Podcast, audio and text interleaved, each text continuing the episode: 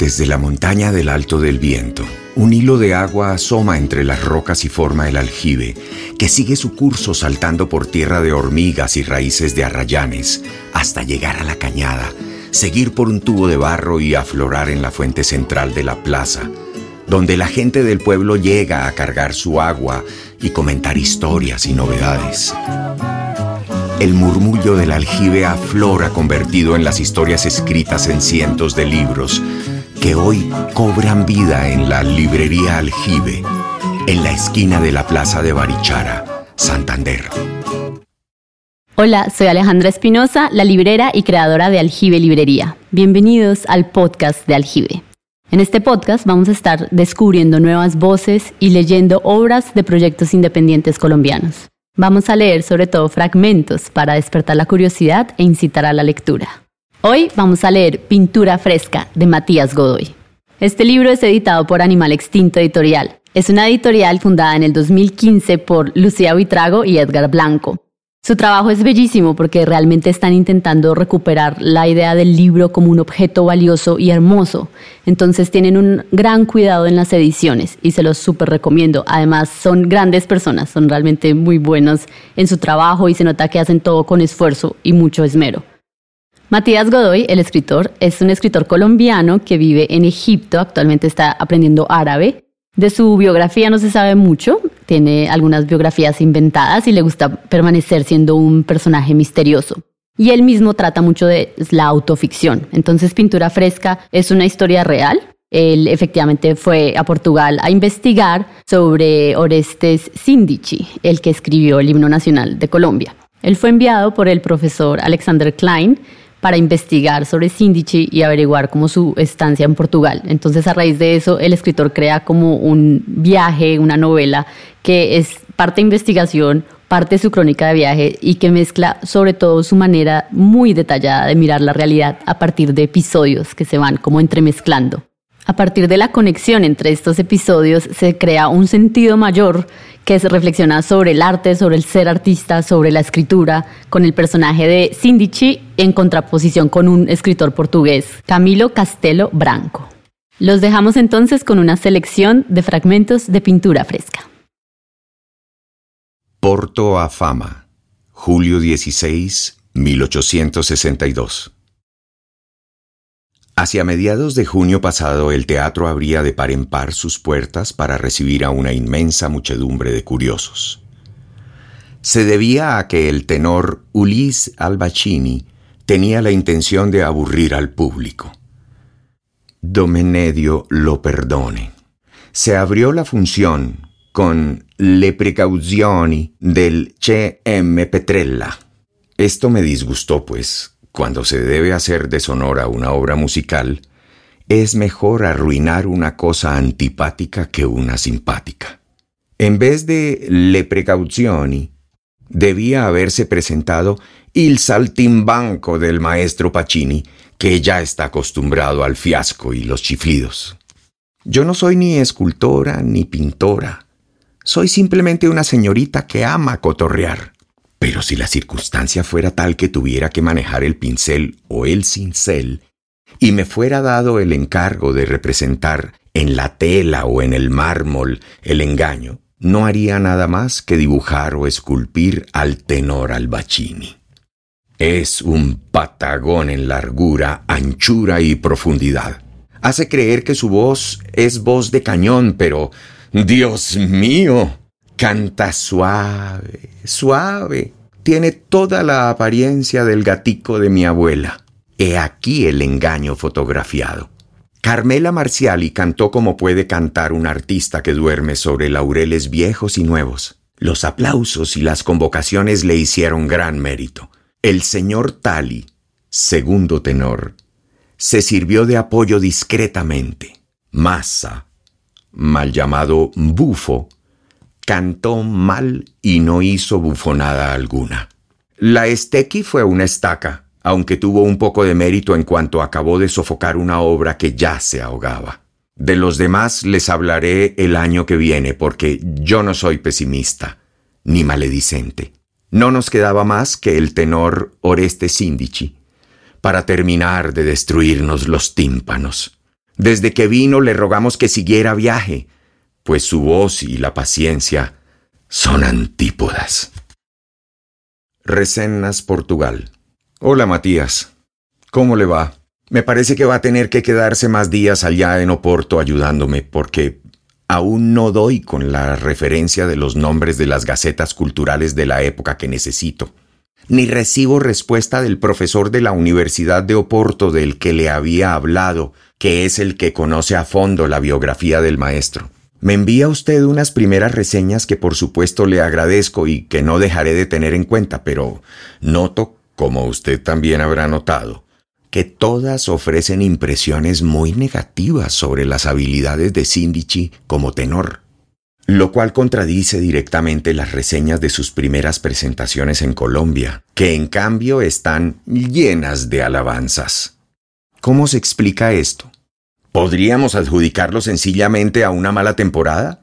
Cosa común en la carrera de cualquier artista, pero fíjese que todas las reseñas que me manda son de la misma gaceta, lo cual me lleva a sospechar, por ejemplo, un poco de mala voluntad por parte de un crítico particular. Como ya le habré contado, la etapa portuguesa es la que antecede inmediatamente a la decisión de Sindici de embarcarse hacia Colombia para no volver jamás, y por lo tanto es tremendamente importante en cuanto a lo que nos puede decir sobre su motivación. En otras palabras, Matías, me gustaría ver también reseñas menos negativas, quizá de otras gacetas diferentes, en que se ofrezca algún indicio de la crisis existencial, de la zozobra interior que finalmente lo llevó a tomar una decisión tan radical para la época. También se me ocurre ahora mismo que quizá esa debacle ese desencuentro con el público portuense, esa incapacidad de dar lo mejor de sí en el escenario, sea justamente prueba de la dimensión de sus preocupaciones vitales, tan grandes que no lo dejan cantar. Eso me gusta. Pero bueno, siga buscando y por favor, cualquier reseña que se encuentre de principios de los 60 en que se hable de nuestro amigo o de su compañía, le pido que la digitalice, la traduzca y me la mande, Matías. Ah, se me olvidaba. Un colega de aquí estuvo hablándome hace poco de una novela que se llama Amor de Perdición, de un tal Camilo Castelo Branco. El Flaubert de por allá, parece ser. Me la mencionó porque resulta que fue publicada el mismo año en que Sindici llegó a cantar a Oporto. Si la lee, bueno que me cuente de qué se trata. De pronto me sirve en la introducción del capítulo, para un epígrafe lindo o alguna cosa. Yo, por supuesto, no tengo ni un minuto. Atentamente, profesor Alexander Klein. Postdata.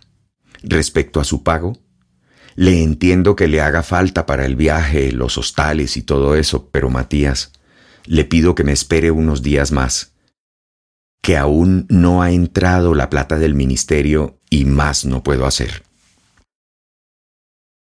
Praza da Batalla. Después de una caminata por el barrio, el escritor se sienta a leer en un café de la plaza. Un viejo vagabundo que ya había visto en un bar en su primera noche aquí, y que guarda las monedas una a una, cuidadosamente envueltas en servilletas dobladas, se le acerca a pedirle una moneda. Al verlo, el mesero sale trapo en mano a espantarlo como si fuera una paloma, y el viejo, que aún no se ha acostumbrado a agachar la cabeza y dar lástima, y que seguramente tiene muy bien planeado su inminente reingreso al Club de los Ciudadanos, protesta indignado plantándose en su lugar. El escritor piensa que eso va a ser suficiente, pero detrás del mesero, que ya agarra al viejo por el brazo para sacarlo a las malas, sale la dueña del café a recordarle a los gritos las virtudes de la ropa limpia. Entonces el escritor se para envalentonado y le propone al mesero que por qué no mejor le agarra el brazo a él, así como por probar a ver qué pasa. El mesero suelta de mala gana al viejo y redirige todo su desprecio hacia el escritor, sin quitarle de encima la mirada, como si éste lo hubiera traicionado de alguna manera. El escritor entra a pagar el café y la fiera le escupe las monedas mientras le pregunta, retóricamente, claro, ¿qué hace en esta ciudad? Oh viño. La bebida es el símbolo de toda la región y una atracción aparte. Aunque las bodegas más famosas y llenas de turistas quedan en Oporto, o más precisamente del otro lado del Duero, en Vilanova de Gaia, es difícil no hallar vino, o gente bebiéndolo en los diversos bares, restaurantes e incluso dulcerías de la ciudad. Cada región del norte de Portugal tiene su vino y cada pueblo su bodega. Por eso dice el poeta, conocer el norte y perderlo es todo y una misma cosa. ¿Y dónde mejor iniciar esta travesía de los sentidos que con el vino de Oporto, al otro lado del río, en una de las numerosas bodegas que ofrecen tours de degustación? Las más visitadas son Sandeman, Ferreira, Calem, Offley, Taylors y Grahams, entre otras. Bodega Ferreira. A ver, señoras, una foto todas juntas. Tan bonita esta terraza. Y no me devolvió. Las piernas. Es que ando ocupada con todo lo del balcón. Propongámonos allá, junto a ese. Río tan lindo. Que me iba de viaje con... Tobillos. O con mi cámara. Pero todas, todas juntas. Para don Bacalao, por ejemplo. Y la bajan a Facebook. Con la mía. Jamón. A ver, Elisa. ¿Qué tal este día? ¿De carne o de pollo? Carliña. Venga. Y la suben al Twitter. Póngase allá porque tengo una sed. O incluso, Sara, de pavo. Y entonces volviendo, ¿se ponen o no? Del balcón. Al aceite. ¿Y la bajan al iPad? Dos mil por lo menos. La clave es freírlos con bastante. Anita, Patricia, Celiña. No oyen. No escuchan. La foto, señoras. Con cilantro, albahaca y un vaso de agua. ¿Y la Julia? Gramos. ¡Qué desorden! Fila. Es que estoy como un espantapájaros. Orégano. De vieja. Ventarrón. Alicia. Como un avestruz. Listo, bien. No diga. Sonriendo. Diga, soy más boba. Y así son las cosas. Bueno, niñas. Tres. Que estará en el baño. Bien junticas. Dos. ¿Con tu nieto? ¿En serio? De un salario. Uno. Porque es abogado. Digan whisky, niñas. Pajarraco. ¡Whisky! ¡Qué vulgaridad! Eugenio de Andrade. Oporto es solo una manera de refugiarme en la tarde, forrarme de silencio y tratar de sacar algunas palabras. Huérfanos tardíos. Los huérfanos tardíos no paran un segundo de pensar. Maquinan mientras recorren las terrazas de los cafés, sopesando la manera más correcta de pedir una moneda mantienen como norma jamás interrumpir las conversaciones telefónicas o los diálogos y esperan lo que haya que esperar. Pero de tanto maquinar, acaban por impacientar a los sentados en las mesas, que entonces cortan sus conversaciones o apagan sus celulares para oírlos.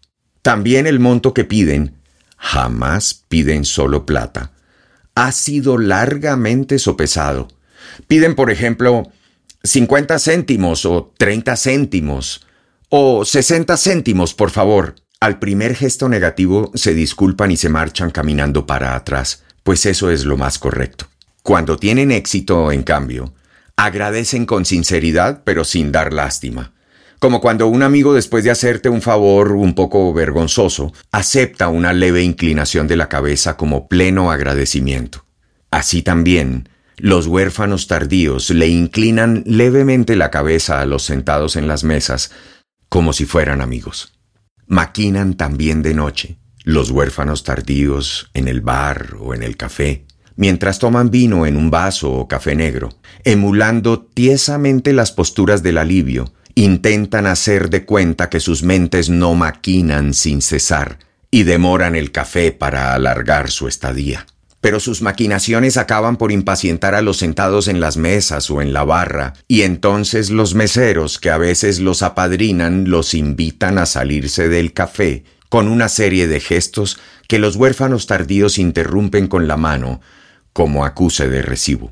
Entonces los huérfanos beben un último sorbo largo de una taza ya vacía y abren la bolsa de supermercado que siempre llevan consigo, empacada en otras cuatro o cinco bolsas superpuestas, el número de las cuales también obedece a un cálculo especial. De las bolsas superpuestas sacan monederos de cuero que pertenecieron a sus padres, o incluso a sus abuelos, y los abren. Adentro de esos monederos, los huérfanos tardíos guardan la colecta del día, envuelta limpiamente en servilletas. Son cuadraditos blancos de servilletas plegadas, blandos en las esquinas y duros donde esconden la moneda. En un cuadradito, una moneda de 50, en otro, dos de 20, en otro, tres de 10. Cuando sacan la suma necesaria, los huérfanos tardíos doblan otra vez los cuadraditos, los meten en sus monederos y estos, a su vez, al fondo de sus bolsas superpuestas, debajo de las bufandas. Pagan así. Entre dos dedos sostienen las monedas, esperan a que el mesero mire en su dirección y las apoyan fuerte contra la barra para que suenen, usando el dedo anular. Entonces, se despiden caballerosamente. Afuera, de vuelta en la calle que odian y temen, los huérfanos tardíos dan una última caminata repasando nerviosamente su paseo por las terrazas de ese día, su actitud con los sentados en las mesas, su actuación en el café. Después buscan algún solar abandonado y envolviéndose entre sus bufandas, se acomodan. De sus bolsas superpuestas, para más drama, sacan entonces los retratos de sus madres, plastificados o no, pero siempre en perfecto estado. Los retratos de las madres a veces son blanco y negro, a veces son sepia, y en muchas ocasiones no retratan a las madres de los huérfanos tardíos, sino a sus abuelas o bisabuelas, o a las abuelas o las bisabuelas de alguien más. La razón, por supuesto, es que a los huérfanos tardíos la orfandad les llega siempre prematuramente, tomándolos por sorpresa. Los huérfanos tardíos son siempre bajos de estatura y son la copia exacta de sus señores padres, a los que conocieron poco o nada, pero de lo cual sus madres procuraron siempre recordarles. Vila Real. Para llegar a Trazos Montes, desde Porto, es necesario trepar entera la sierra de Marau, sortear valles enormes pasando de cumbre en cumbre por unos puentes flacos y entrar en una nube por la que se sigue serpenteando a tientas un buen rato. El conductor del bus de la Rodonorte no se inmuta. Por supuesto, cuando todas las ventanas del bus de repente se ponen blancas y ni siquiera pegando la cabeza al vidrio se alcanza a ver, hacia abajo, un poco del gris de la calle, tampoco baja la velocidad, sobra decir, y la mayoría de los pasajeros, durmiendo contra los vidrios sobre sus almohadas de chaquetas enrolladas, abren los ojos, bostezan, miran la nata brillante que tapa las ventanas y se vuelven a dormir. Cuando se sale de la nube, empiezan a aparecer capas y capas de faldas de montañas descendientes, surcadas de viñedos verdes, y al final de todo, muy abajo, blanca, la piedra tallada una ciudad. Zapatos. En Villarreal hay básicamente casas de fotos, tiendas de vestidos de novia y zapaterías. Parece que la gente se toma fotos hasta que se casa y de ahí en adelante compra zapatos. O quizás compran zapatos hasta que se casan y después se toman una foto. O se dedican a tomarse fotos con zapatos diferentes y cuando ya se aburren, se casan. Botelo con cazulas. El botelo explica un buen hombre mientras el plato que le contiene aterriza chisporroteante en la mesa, es un embutido trasmontano tradicional de Braganza. El escritor lo disecciona exploratoriamente. Está hecho, continúa, con los huesos del espinazo y las costillas del cerdo, metidos dentro de la vejiga y curados. Haciendo palanca con el cuchillo le abre el esternón al botelo y asoma la cabeza. De un cerdo, reanuda el buen hombre, salen solo dos o tres botelos, y hay un festival en Braganza, dedicado enteramente a él. El escritor extrae un fragmento de hueso y se lo mete a la boca. El festival, sigue el buen hombre, empieza justamente en unos días. Habrá que ir, responde el escritor dándole vueltas con la lengua al hueso, que choca contra sus muelas. Lo deposita seguidamente en el borde del plato.